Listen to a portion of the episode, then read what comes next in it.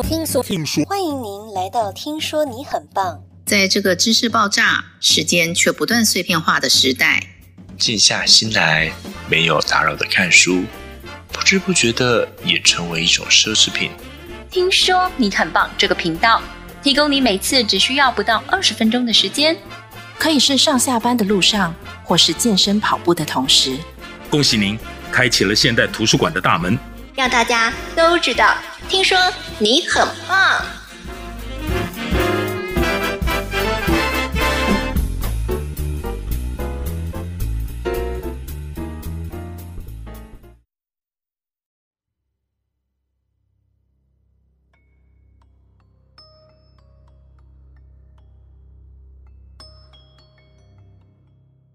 这或许是我所能享受过最好的一次夏日早晨。阳光毫不留情地将整个海滩烤得炙热，就连海浪所带来的咸味都在嘴巴里残留着温热的味道。凉爽的海水和我头顶的汗珠都反射着闪瞎眼睛的太阳光，直到大海带来一阵厚重又炎热的海风，啊，我才了解到这个早晨已经被我所破坏。因为我扣下了那个粗糙的扳机，干涩的枪声已经打碎了海滩边的宁静，也毁掉了这个美好的早晨。于是，我朝地上那一动也不动的躯体又开了四枪。你好，欢迎来到听说你很棒，我是说故事的天空。今天为大家带来的是一九五七年诺贝尔文学奖得奖作品，法国小说家。阿贝尔·卡缪的经典作品《异乡人》，叫做《异乡人》这个名字，并不是代表他是个北漂青年，或者是少小离家老大回的外地人。本书叙述的是一个在自己短暂的人生当中，永远以旁观者的视角去观察自己的生活，无论对朋友、对家人，甚至是对自己，永远都是个局外人，所以才会是心灵上的异乡人。而像这样明理、客观、一切依据自己的真实感受做出反应的人，却因为一件杀人案而被迫将他的私生活摊在公众面前，从世俗的角度重新检视他的行为。但是这些来自于世俗、过于合理的行为，却变成一场充满矛盾的荒唐剧场，让他的人生提早走向了尽头。在刚被捕的那段时间，我已经接受了警方多次的讯问，那些都是核对基本资料的过程。似乎并没有什么人真的在意我做了什么。直到隔天，律师来到监狱与我会面，他告诉我，虽然这件案子有点棘手，但他仍有胜诉的把握，只要我肯信任他，与他合作。我对他表示感谢，脑子里开始回想过去这几天发生的事情。在我开枪射杀海滩上那个人的前几天，我收到了一封来自养老院的电报，上面写着：“您的母亲已经过世，将会在明日下葬，请节哀顺变。”妈妈的养老院离我住的地方很远。我跟老板请了两天假，经过一阵舟车劳顿，我终于来到了养老院。院长很平静地跟我叙述妈妈最后在养老院的日子。他交了些朋友，可以一起分享同一个年代的话题。这好过自住在家里时，每天只是沉默着看着我度过。而我微薄的薪水，也不能够聘请一位看护在家照料他。简单来说，他至少在死前经历过一段快乐有意义的生活。在与院长谈完话后，我便被带往妈妈所在的太平间。门房正准备把棺盖打开的时候，我制止了他：“你不想看看吗？”他一脸疑惑看着我，我回答：“不想。”他顿时愣住了，他问：“为什么？”我说。我不知道，他很像是在体谅我一样，避开了我的目光。我了解的，不久，门房给了我一杯咖啡牛奶。嗯，喝完之后，突然想抽根烟，却有点犹豫。我不知道应不应该在妈妈面前抽。我想了想，哎，实在没什么大不了的。于是我分了一根烟给门房，我们两个人就这样抽了起来。律师打断了我的思绪，开口问我：“警方调查过你的私生活，知道了你母亲前阵子才在养老院过世，而养老院的人却向他们表示，在葬礼的当天，你表现出一种无动于衷的态度。”律师跟我说，他希望我尽力协助他。你那天。是否有感到丧母之痛呢？听了律师的问题，我又陷入了回忆。一阵衣服摩擦的窸窣声打破了宁静。我才发现，已经有相当多的人来到太平间为我妈妈守灵。他们静悄悄的坐下，纷纷向我拘谨的点点头。一位女院友哭了起来，她低声啜泣。我非常讶异，因为我完全不认识他。旁边一个人向我解释，他跟您的母亲相当要好。他说，您母亲是他在这里唯一的朋友，而现在他只剩下自己一个人了。第二天是个适合散步踏青的舒服日子，但是我只能站在养老院中庭的一棵梧桐树下。等待举行葬礼。不久之后，我们跟着送葬的队伍前进。队伍中有一位是妈妈在养老院最后的时光所认识的相好。他的脚有点不良于行啊，时常勉强自己跟上，却又很快的落后。接着又会穿越田间的近路赶上队伍。后来所有过程进行的太匆忙，太过精准和自然。没能在我的记忆里留下多少痕迹，只有残留着几个影像，比方说妈妈的这位相好，最后一次回到送葬队伍时她的模样。懊恼、痛苦的泪珠不断的滚落在她的脸颊。随后就是公车驶进市区时我的喜悦，心想自己终于可以回家，倒头便睡上十二个钟头。我回答律师。我应该蛮喜欢妈妈的，然而这不能代表什么。每个人多多少少都曾经盼望自己所爱的人死去。听到这里，律师打断我的话，显得很不安。你要记住，绝对不要在法庭或检察官面前说这种话。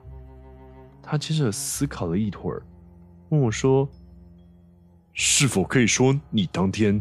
压抑的内心情感，不让你的哀伤流露出来呢？不行，因为这不是事实。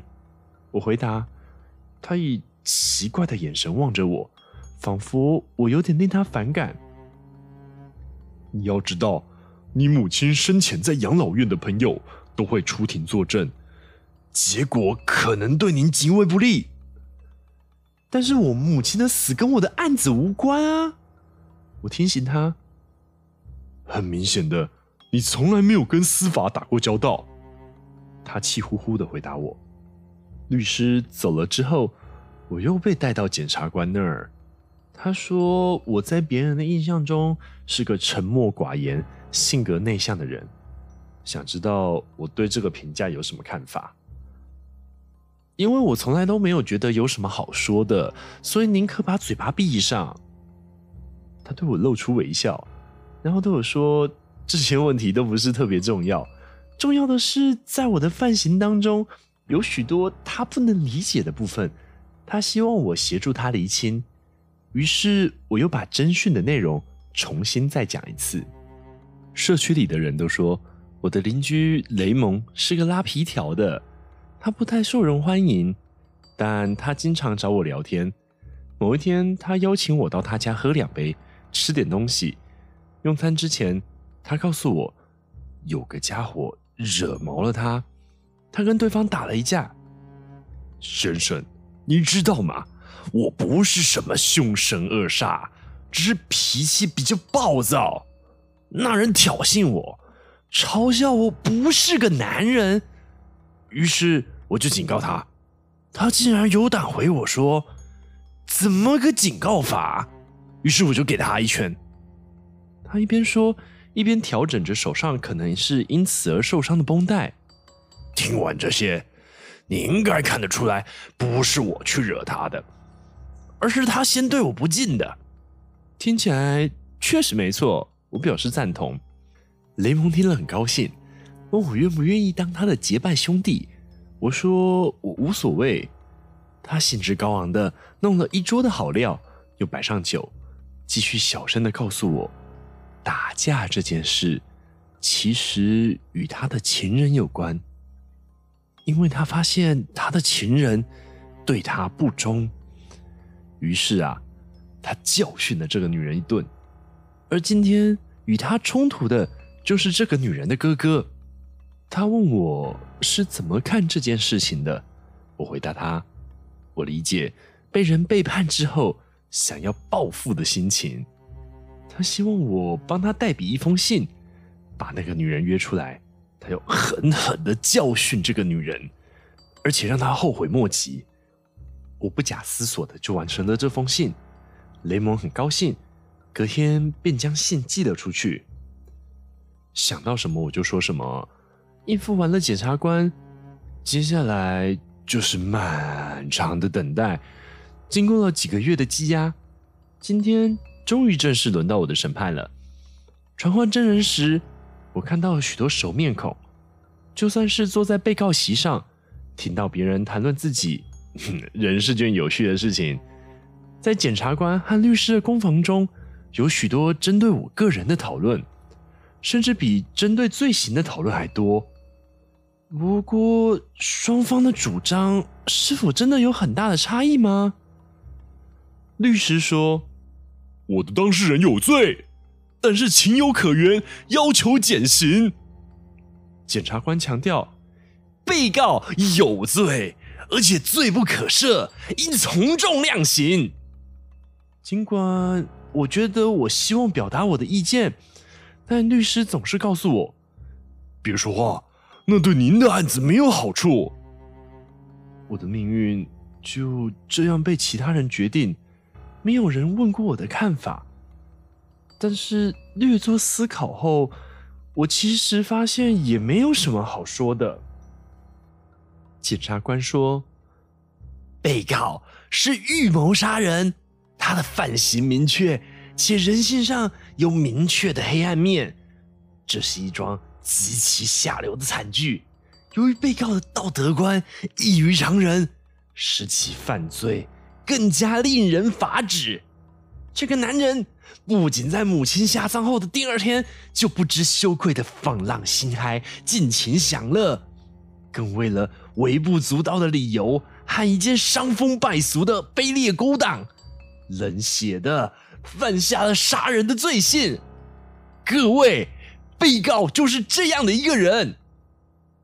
我发现他的论述非常有逻辑，说法也相当有道理。被告与雷蒙先生串通了那封信，为的是要引来雷蒙的情妇，并让这位女性遭受雷蒙这个皮条客的虐待，并且在海边。与这名无辜女性的哥哥相遇时，刻意使雷蒙受伤，进一步取得了雷蒙的手枪，然后独自一人回到案发现场报复。他一如预期的打中了那名女性的哥哥，而后预防万一，又开了四枪。我的律师再也耐不住性子，高声疾呼。被告犯的是杀人罪，和他的母亲的葬礼有什么关系？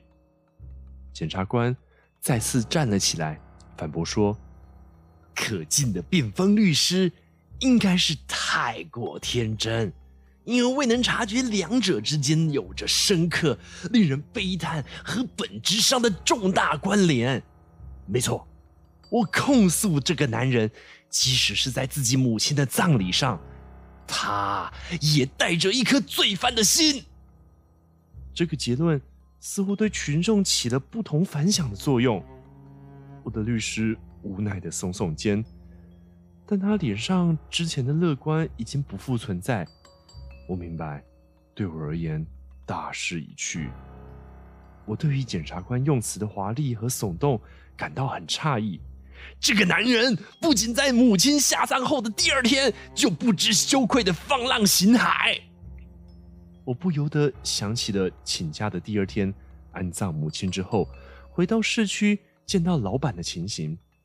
老板问我，巴黎有个工作，目前缺少人手，想要安排我过去。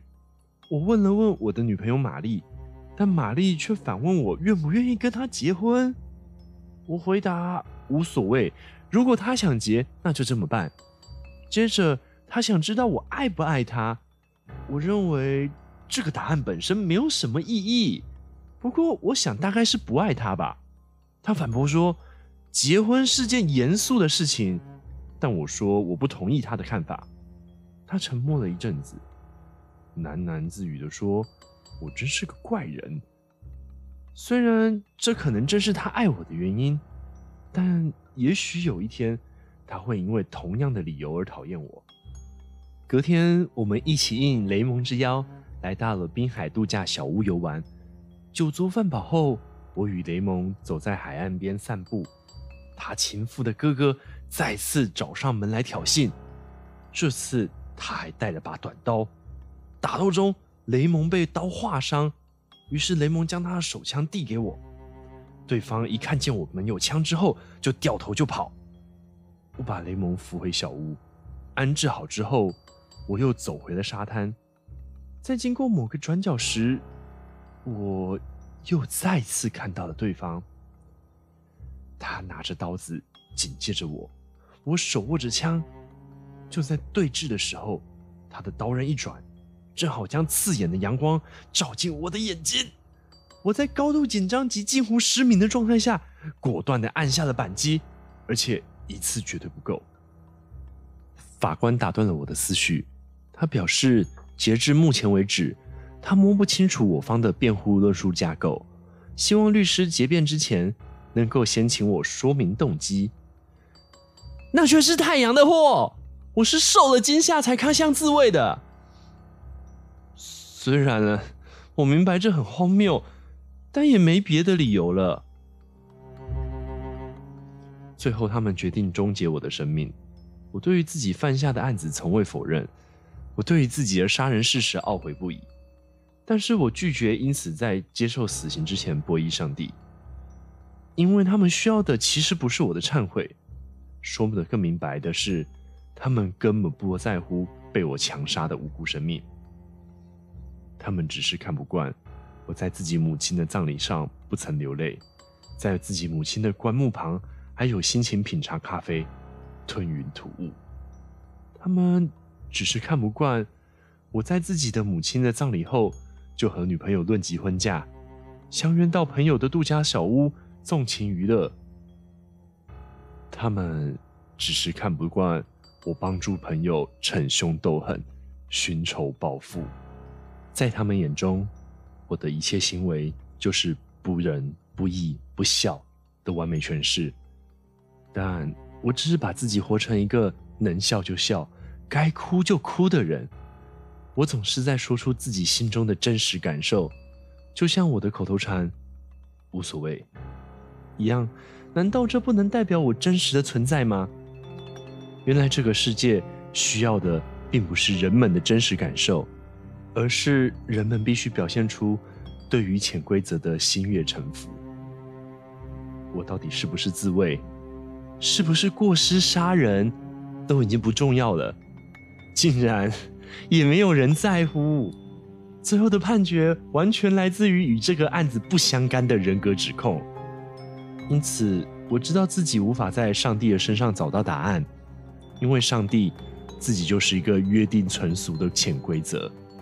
临死之前，真正让我幡然醒悟的，是我终于了解到自己是一个心灵上永远的异乡人，一个与既定社会格格不入的局外人。在今天的故事中，我们听到了主角行为上的荒谬，旁人对于这样行为的无奈与包容，以及检察官为了定罪而编撰指控的荒唐。但正因为人生如此荒谬，所以我们更应该勇敢面对生命的各种挑战吧。今天解读，希望你会喜欢，也欢迎你与我们一起听书，一起说书。最后，请支持我为你付出的努力和诚意，花一秒钟点赞，并订阅这个频道，然后将我的解读转贴给你的朋友，让大家都知道。听说你很棒。